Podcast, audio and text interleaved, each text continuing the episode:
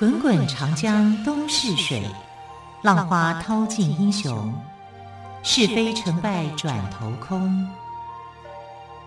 古今多少事，都付笑谈中。陪你说历史，汪培制作主持。朋友们收听今天的《陪你说历史》节目，我是汪培。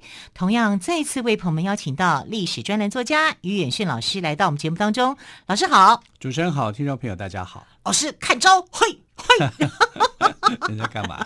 我在练六脉神剑。是哦，老师，这个六脉神剑真的有这样子的一个武功吗？还有对大理国也很好奇，老师是不是来跟我们讲一下关于大理段誉？段正淳他们的故事可以啊，我们这一周我们就来这个南诏跟大理国之旅，啊，来看看这两个在古代，在从唐朝啊到宋朝、元朝所存在大概有五百多年的这两个国家他们的故事。那你刚刚讲六脉神剑，那是哪哪六脉啊？我我不知道哎、欸，我以为是那个，我以为是那个金庸乱写的，真的吗？真的有、六脉吗？对啊，什么少阳、少阴啊，就是手指脉络，哦、然后经由手指发射出去的一个无形的功夫嘛。可是段誉很不准呐、啊，对，啊、对，很不准。有时候射的发射的出去，有时候发射的发射不出去、啊。你要看他保护谁啊？对对对，如果是保护王语嫣，那就每次都会中嘛。还有他爸爸那次也有中，对对对对，所以他的功夫。其实是很强的，对对。可是这个六脉神剑哦，六脉其实是指六个国家。六脉是指六个国家，对，就是说金庸在写这个小说的时候，他是很有技巧的哈。他其实是在这个六脉哦，主要是写的大理国之前的那个国家叫南诏国。南诏，诏对对，我们可能东南西北的南诏是诏书的诏，南诏国。对，其实南诏国是呃在云南这个地区的一个国家的名称。那云南呢，我们知道它是中国省份里面哦最多这个少数民族的地方，大概有多少你知道吗？以六千个人的人口来算的话，哈，就是满六千当做是一个基数，云南就有二十五个少数民族。二十五个，对，对对，那很多哎、欸，很多啊。就是说，人口达到六千个人的少数民族就二十五个，嗯、那人口没有达到这个标准的少数民族有多少个？那就有一百多个。可见的云南多大呀？对呀、啊，云南就是后来呃，在明清的时候叫土司嘛。啊，那在唐朝的时候就是建立南诏国，在大概五代的时候建立了大理国。那这么一大片一广片的地区哦，在唐朝初年的时候啊，它其实是很多国家很多民族啊。然后到啊唐朝开元年间的时候呢，这个时候呢，在云南的东边这个地区出现了六个诏。所谓的诏，诏书的诏，诏书的诏啊，这个用啊蛮族就是啊彝族的话来说，就是所谓的部落啊。那呃南诏国啊是彝族所生产出来的、创造出来的一个国家。那彝族当时被称为叫做乌蛮啊，他们有两个族群，一个叫乌蛮，一个叫白蛮。那白蛮就是后来的白族啊，那乌蛮呢就是后来的彝族。这个彝啊。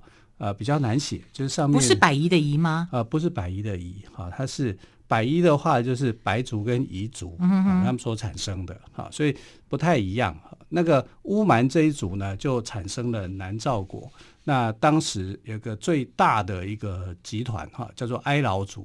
哀牢这一族呢，就是南诏的一个中心跟主体，哈、哦。可是哀牢这一族的族民呢、啊，就是一直被打压。啊，因为呃部落之间发生的一个战争嘛，所以在唐朝大概是在开元年间的时候，啊，唐玄宗开元年间的时候呢，呃，在这个南诏，南诏就是部落，他们其实有很多部落，但其中有六个部落最强大。这六个部落一个叫蒙郡、越西、浪琼，还有邓探、施浪跟蒙舍。邓探这一组是比较特别的。那邓怎么写呢？就是。我瞪你，你瞪我，那个木字边改成为错字边，啊，这个字读作瞪。嗯、那探呢，就是贝壳的贝，然后呃，这个炎炎夏日的炎，对对对，对这个读作探，探，所以叫做邓探。邓探，对。那邓探族呢，还有施浪跟蒙舍这六个诏，好，是当时云南东边地区的六个主要的。不，我们这施浪要发清楚一点，要不然我们以为是施浪，你知道吗？施就是施工的施哦，浪呢就是百浪滔滔我不怕的海浪的浪，施浪。对，这六个族啊，就称为叫做六兆。嗯哼，所以你看，所谓的六脉神剑指的是这六兆。哦，好，但呃，金庸没有很清楚的说。他就说六脉神剑是从手部发射出来的一个，那时候我就觉得很奇怪啊，他只有五根手指头，要五根齐发的话，也只有五脉啊，全十个 十个一个拳头全部发射出去，那 这六脉是哪六脉？啊，但其实这个六脉对照的一个历史的实际情形啊，它指的是这个六兆。哦，啊，也就是说我这六兆这个国家，我的一手掌握。那六兆呢，在这是在南诏时期称为六诏，可是六诏是六个部落啊，但是后来这六个部落统一啊，就成为南诏国啊，所以南诏应该从方位来讲是它最南方的一个地区。那最南方的一个地区，刚刚讲的六个诏当中呢，哪一个是处在最南方呢？就是蒙舍国，蒙舍诏。那蒙舍诏呢，是我刚刚说的哀牢一族里面所产生的。那哀牢一族里面呢，有一个很厉害的英雄人物啊，这个英雄人物呢，啊，他就就开创了这个呃南诏国的统一，因为他在最南边嘛，所以他也被称为叫做南诏。所以蒙舍诏也被称为叫南诏，但南诏后来就统一了所有的另外五个诏啊，所以这个有点像是。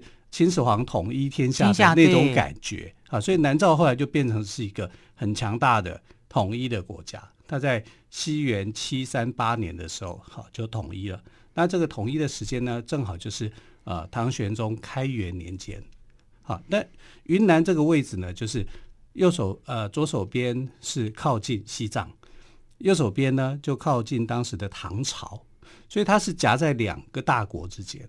夹在两个大国之间，你说你是一个国家的领导人，必须怎么办？我会两边讨好啊。对啊，两边讨好啊。要不然就两边对抗，为两边讨好。可是对抗的代价太大了。所以他两边都对抗过。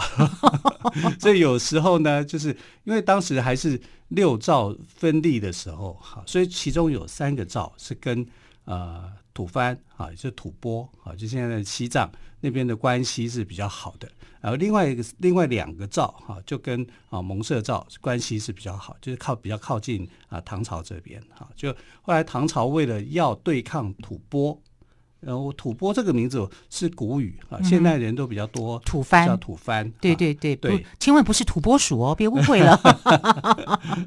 啊，所以唐朝为了要这个对付吐蕃。啊，所以他就跟呃蒙舍照联合。哎，老师打个岔，那鸠摩智是不是就是从那个吐蕃过来的？对对对对对对，他也是这个时候的人。是是是。历史上没有鸠摩智，是鸠摩罗什。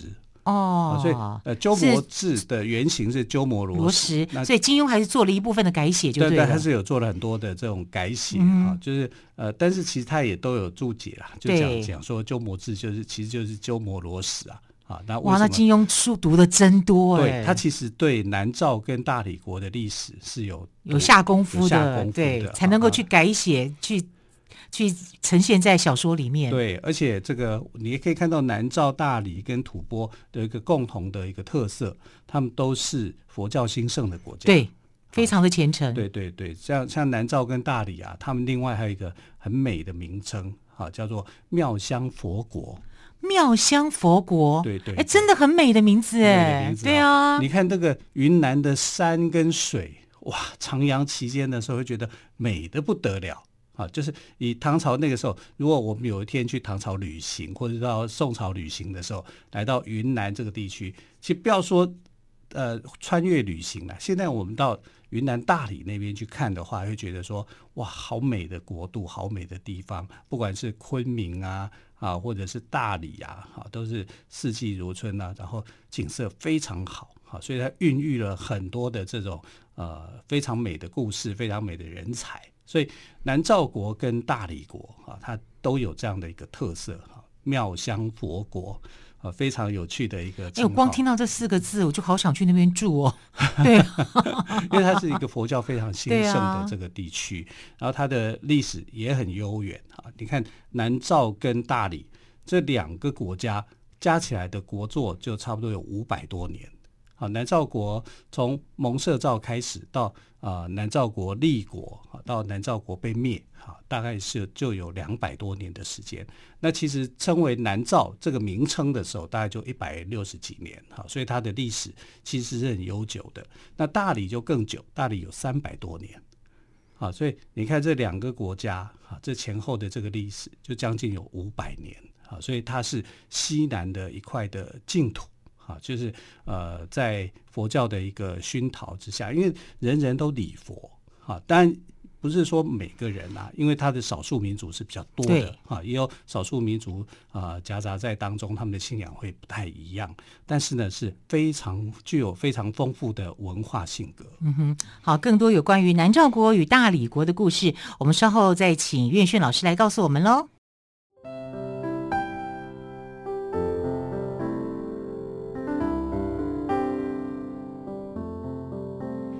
听见台北的声音，拥有颗热情的心，有爱与梦想的电台，台北广播 FM 九三点一。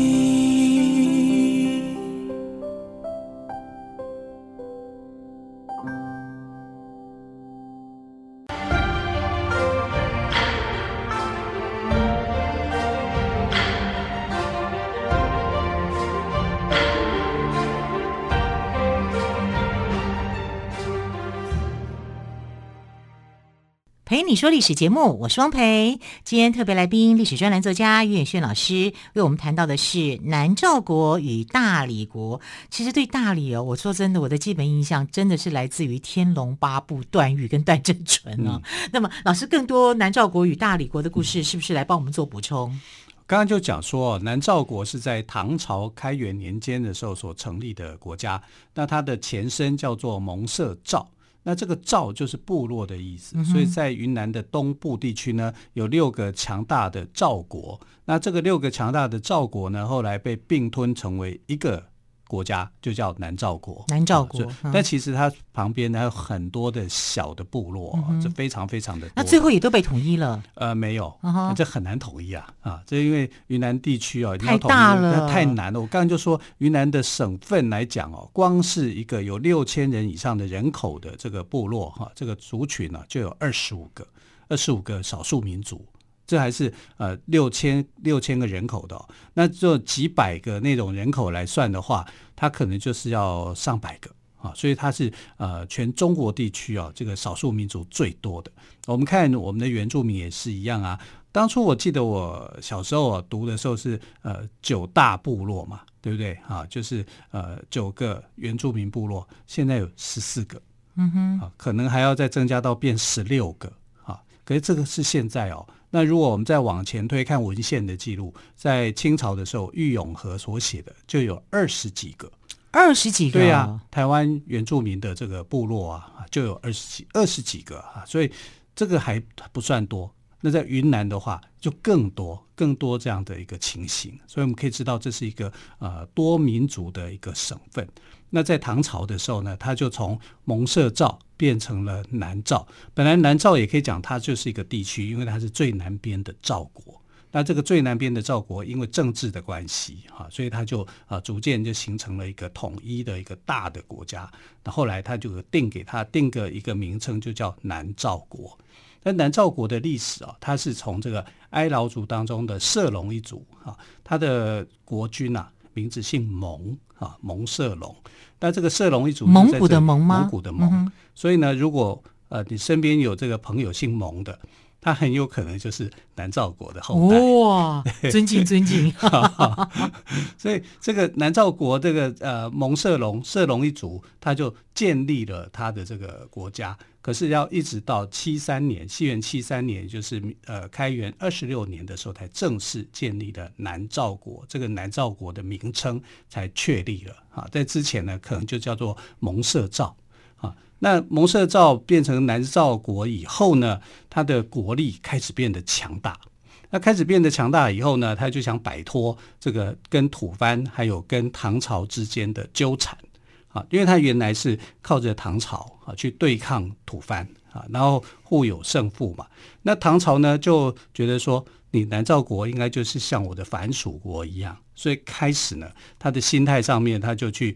入侵了这个南诏国，就是在南诏国那边要想要得到唐朝的一些利益。这个当然不是唐玄宗自己所做的事情啊，就是呃一些节度使啊，他们贪婪无度，还有太守啊，他们就对南诏国起了这个野心，甚至怎么样呢？就是侵犯他们的妇女，这很不应该哎、欸，非常不应该啊，糟糕。那你说？哦，你你唐朝以为我是一个小国家，你就来欺负我吗？欺负我吗？对啊，所以南诏人民就反抗。南诏人民反抗以后呢，这个节度使就跟唐朝就讲说，这个南诏国造反。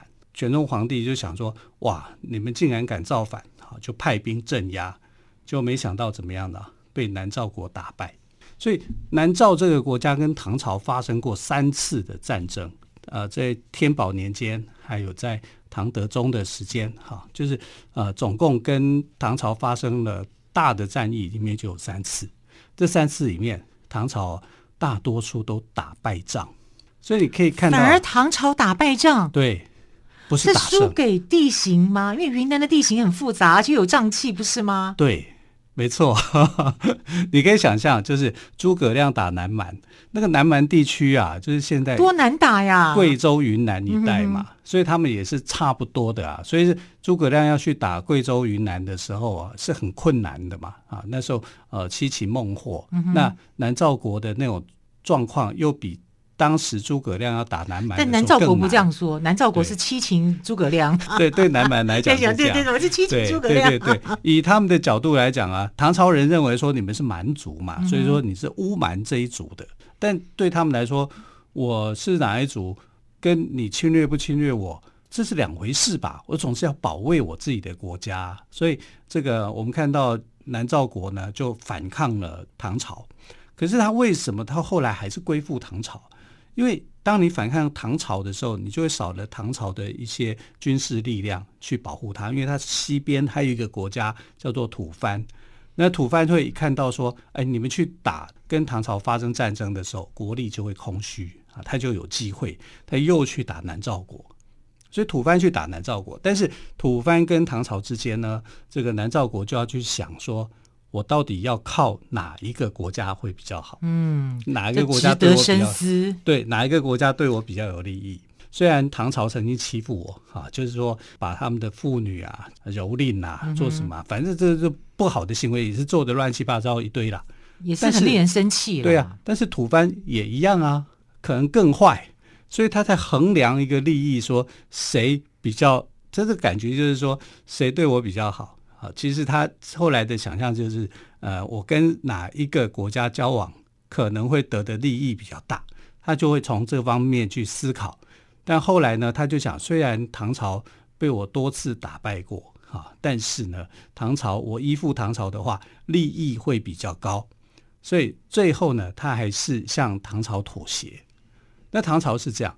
你妥协我，我就会觉得，哎呀，我是天朝自居嘛，好，我就会好像就是啊，把这个事情就算了，对待这个边疆民族会比较宽容一点，不像吐蕃呢，吐蕃就极尽压榨，哈，就是在那个时代里面，啊，所以他们后来就是还是导向跟唐朝做妥协，啊，所以南诏国呢有他自己的一个生存的法则，跟他的一个方式是非常的特殊的。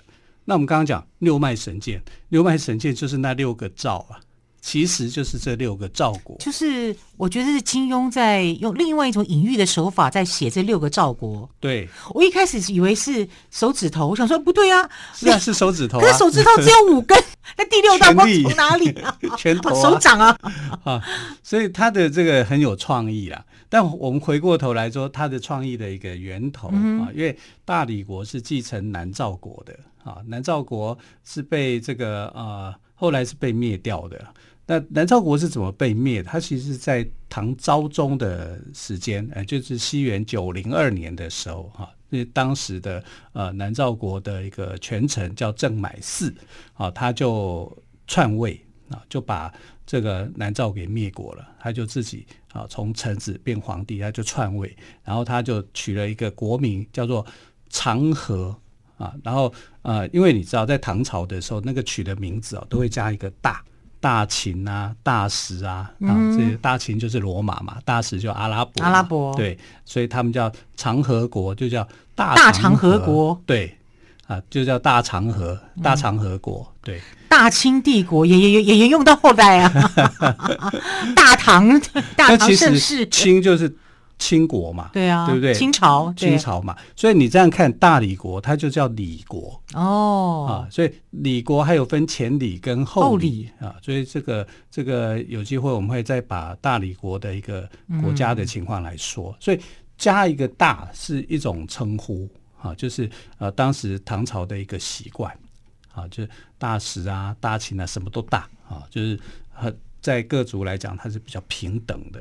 啊，它不会像清朝，清朝就是很奇怪，他就把这些国家就加一个“犬”字，“犬”字边，就是用把自己当天朝自居了、嗯、啊。但唐朝不会，唐朝就是我的国都啊，就是你们会喜欢，大家会来啊，因为啊，这个唐朝的文风武功都非常的盛行，可是他对其他民族都相对的是尊重的。啊，它会变得这样子，所以唐朝是一个你可以感受到它的文化是完全不一样的，在豪放当中，还有一些它属于它自己的特色，然后让各个国家啊都很心悦诚服的来到这个地区啊，甚至奉上一个尊称叫天可汗，嗯哼，啊，就是各国对唐朝的这种感觉。那在唐朝时代所建立的国家，这个呃南诏国。也是一样哈，就是说啊，他跟唐朝虽然处的也没有太好哈，就是当中有发生过多次的战争，可是后来他还是选择了依附唐朝，对，依附唐朝，也就让他的国，他一定是权衡他的利益利害得失啦。对对对，他觉得还是依附唐朝对他比较有利，对他的国人啊才能够生活的比较安定。对，但没有想到就是内乱嘛，啊，就是后来这个臣子造反啊，就是郑买嗣的造反，使得说南诏国后来呢就被这个呃篡篡位走了啊，就建立了所谓的大长河这个国家。但长河这个国家呢，撑了二十六年以后呢，就被其他的这个权臣啊，臣子之间的互相的这个攻击啊，当时有个大臣叫做杨干真。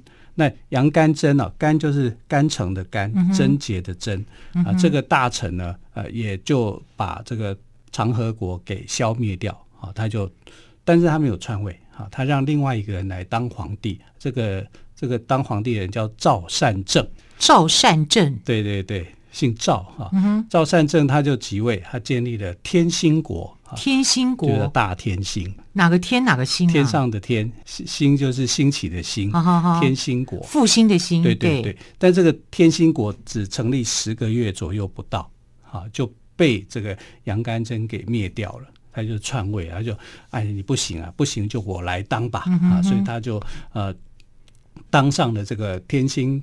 把天星国给灭了之后，他就建立了一个国家叫义宁国。义宁国，对对，我觉得感觉好乱啊，怎么一直在改朝换代？其实就是改朝换代，国名不一样啊。一个长河国、天兴国，那个叫义宁国。义就是义气的义，宁就是安宁的宁。对，那当中都要加一个大字。对，好，这大天兴、大义宁，好，他就变成了大义宁的这个领袖。是，就是这个国家，哈，就是杨干真来这个进行的。但是杨干真有一个弟弟叫做杨肇。杨照不是我们的主持人，不是主持人杨照，那个赵就是诏书的诏，是是是，就南诏国的这个诏。对，对，呃，杨照就起来去反对他的哥哥，把他哥哥给逼下来啊，就成立了这个国家。但没有想到说，这个国家后来呢，被这个。义宁国的一个主要的一个将领叫段思平，哦，姓段的，对，姓段的，所以他就是大理国的第一任的国王。哇，讲到姓段的呢，我因为之后就可能会听到段誉的故事跟段正淳的故事了。好，时间的关系，非常谢谢岳轩老师今天跟我们说南诏国与大理国的故事，老师谢谢喽。亲爱的朋友，更多精彩的故事，我们就明天再来听，拜拜。